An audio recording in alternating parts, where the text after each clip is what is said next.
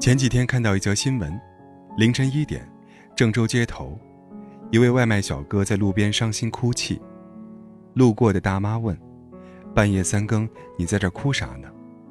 小哥说：“我刚才又白跑了，因为送餐迟到了十分钟，顾客大骂后退单，我得自己承担这一单损失。之前送的五单都白跑了，我觉得自己太没用了。”看了这则新闻后。有人评价：“不就是十几块钱吗？用得着哭成这样吗？”二月份，还看过一则新闻：江西南昌地铁一号线上，一位年轻的妈妈，不顾众人的诧异与嫌弃，不停怒骂自己四五岁的孩子，并狂扇孩子的耳光，原因是孩子贪玩，弄丢了地铁票。很多人觉得，这位妈妈太凶狠了。补张票不就行了？何必打孩子？不就是五块钱吗？至于吗？知乎上有一个提问：为什么会存在那么在乎几块钱的人？帅建萌回答说：那年我去深山采访一位单亲妈妈，昏暗的小屋摇摇欲坠，一个三岁大的孩子坐在棉被上，手里捧着一个碗，碗里盛着泡面。我说：不能总给孩子吃这个呀。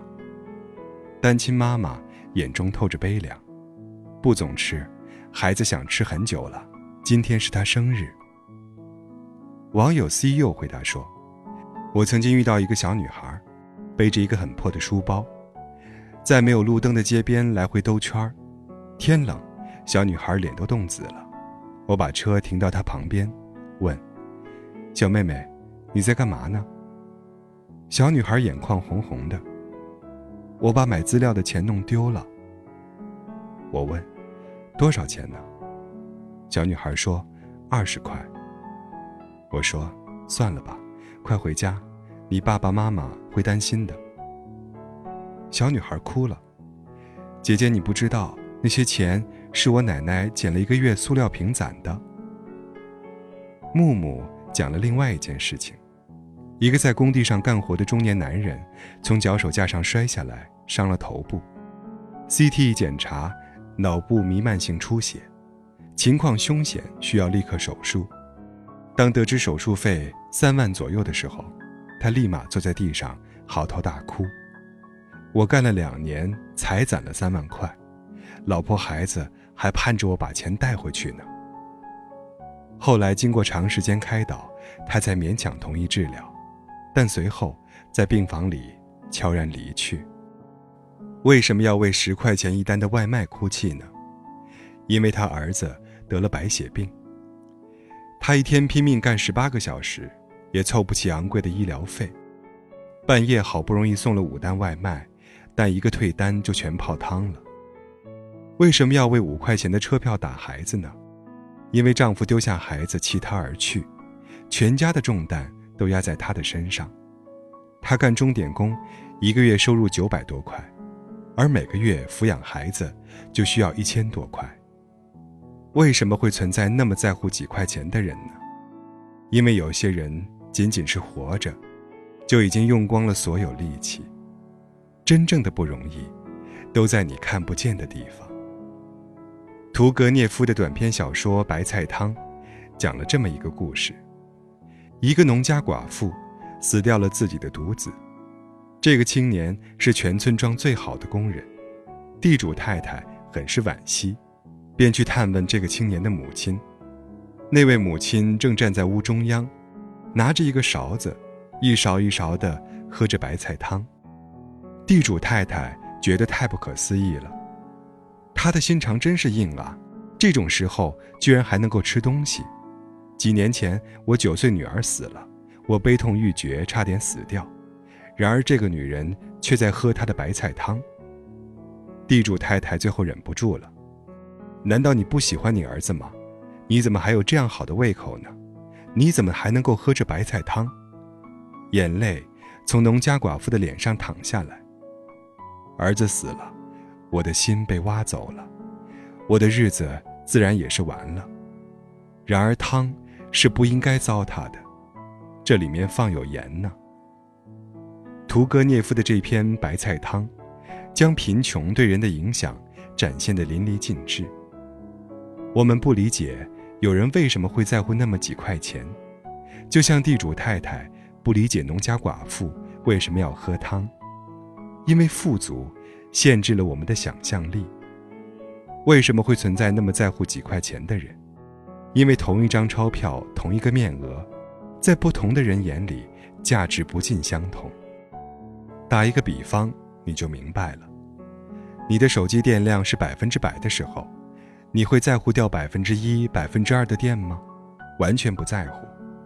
但你的手机电量只有百分之五的时候，你会在乎掉百分之一、百分之二的电吗？一定会在乎的。所以你看，钱有多重要？真的不好说，取决于你有没有，你有多少。你有它的时候，它一点也不重要；你没有它的时候，它就是命，甚至比命还重要。有的人光是活着，就已经拼尽了全力。其实，准确的说，不仅仅是有的人，而是绝大部分人。社会学家费正清说：“对于大多数人来说。”生活的主要任务就是谋生。去年的新闻报道说，中国的中产阶级已达一亿。这一亿中产阶级就衣食无忧了吗？并不是。事实上，中产阶级已成为中国最焦虑的一个阶层。贫穷的人在愁房子，中产阶级在愁好房子；贫穷的人在愁车子，中产阶级在愁好车子；贫穷的人在愁教育。中产阶级在愁好教育，贫穷的人在愁怎么往上爬，中产阶级在愁怎么不往下掉。本质上讲，都是在谋生。中产阶级拼尽全力，也不过拼成了高负债家庭；中产阶级拼尽全力，也不过拼成了优秀的普通人。我们大部分人的生活都是为了谋生，没有几个人能生下来就是王思聪。坐着躺着就已位居上层，大多数人只有命可以拼，没有爹可以拼。知乎上有一个提问：一个爸爸月薪多少才能撑起一个家？中产愁白头这样回答：我的月薪差不多两万，但孩子六个月的时候被查出患有脑瘫，每天医疗费要花两百多块，妻子因为要照顾孩子不能上班。我家每个月要还六千多的房贷，我从此没了诗和远方，只有眼前的苟且和以后的苟且。我盘算着每一块钱的花法，能坐公交就不打车，能喝水就不喝饮料，生病了只想拖着自愈，点个外卖想方设法去凑刚刚好的起送价，基本不去商场，看了也买不起，衣服鞋子都用淘宝解决。打开一家熟悉的店铺，第一反应就是先去看聚划算。一个爸爸，每月要赚零元还是一百万元，取决于那个叫他爸爸的人到底需要多少钱。看到过这样一个提问：为什么那么多男人开车回家，到楼下了还要在车里坐好久？有一个回答获得了高分点赞。很多时候我也不想下车，因为那是一个分界点。在车上，一个人静一静，抽根烟，发会儿呆，这个躯体属于自己。但推开车门，你就是柴米油盐，是父亲，是儿子，是老公，唯独不是你自己。我们把真实的自己藏在车里，打开车门出去，哪怕是哭着爬着，也只能把被人寄予厚望的身份扮演下去。还看到过这样一个提问。为什么那么多妈妈喜欢熬夜？有个妈妈回答说的特别好：“我喜欢熬夜，是因为只有深夜的时间才完完全全属于我。白天的忙碌被囚禁的心灵，只有到了深夜，才能得到解放。我不再为儿子忙碌，不再为老公忙碌，不再为工作忙碌。我把那些不得不理睬的人熬睡了，终于获得了短暂的自由。我终于可以静下心来。”聆听自己的心声，听一张 CD，读一本小说，或者看一部老电影。我也知道熬夜不好，但熬夜给了人变身的机会，让我有机会偷一段时间去做另一个自己。生活到底有多难呢？成年人的世界没有容易二字，我们光是活着，就已经拼尽全力了。讲了这么多，其实就是想说一个残酷的事实：无论我们从小的梦想多么伟大，我们大部分人的使命都是为了谋生。所以，有四句话想告诉大家。第一句，你毫不珍惜的现在，是很多人向往的明天。一月份，媒体报道了这样一则新闻：青岛六岁男孩寒冬送快递。六岁快递男孩名叫长江，父亲去世，母亲改嫁，他没有户口，没有家。父亲以前的一个工友出于可怜，收留了他。让他帮着送快递，他说：“我每天可以送三十件呢。”你以为你已经活得足够不容易了，其实和你一样的人多了去了，比你还难的人更是大有人在。所以，别遇到一点不如意就抱怨不断。你肆意挥霍、毫不珍惜的现在，可能正是很多人向往的明天。第二句。每个人都应该体谅陪在你身边的人。这是一对在城里打工的小夫妻，刚刚做完工的两人灰头土脸，站在女人旁边的男人瞥见满脸疲惫的妻子，瞬间红了眼睛。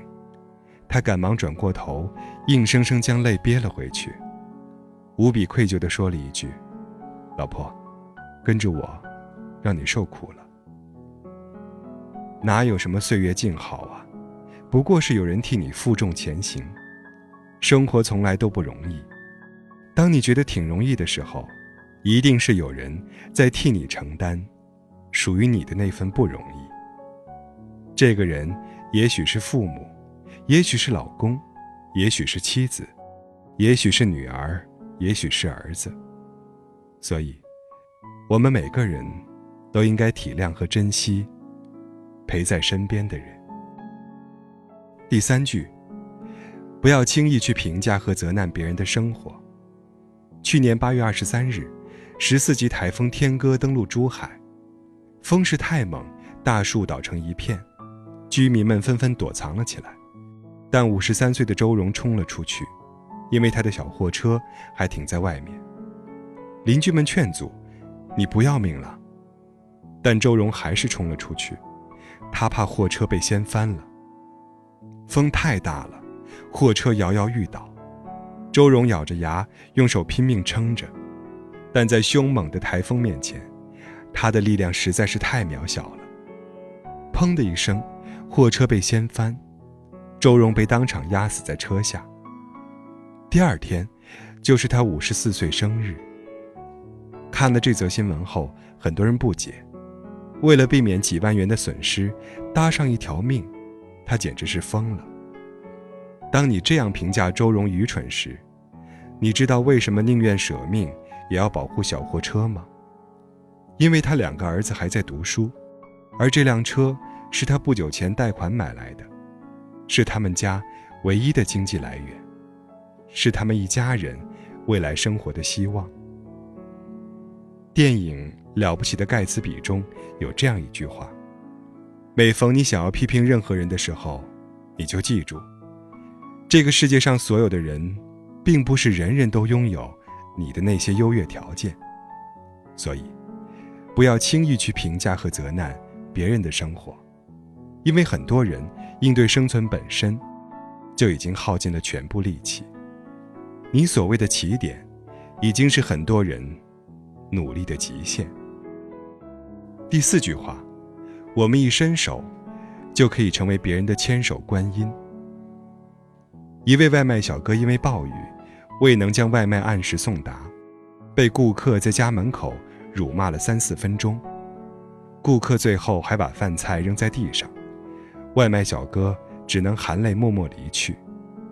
在回去的路上，全身湿透的他给顾客发了一条信息：“谢谢你，让我彻底告别这一行。”看到这样的新闻，真是揪心不已。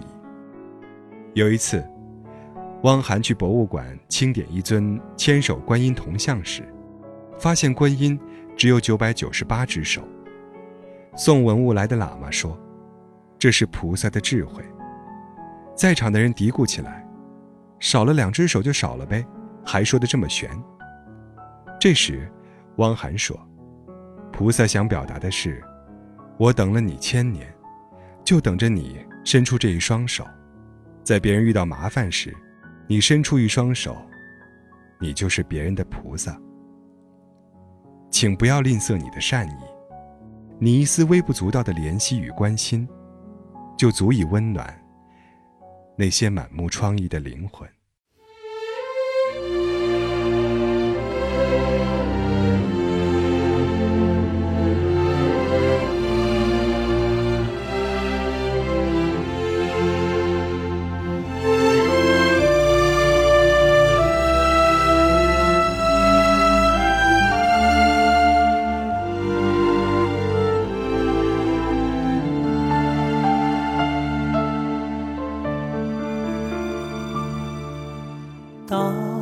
天边那颗星出现你可知我又开始想念？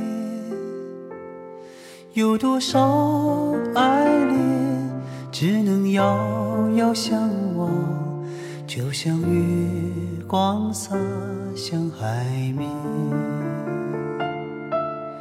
年少的我们曾以为相爱的人就能。到永远。当我们相信情到深处在一起，听不见风中的叹息，谁知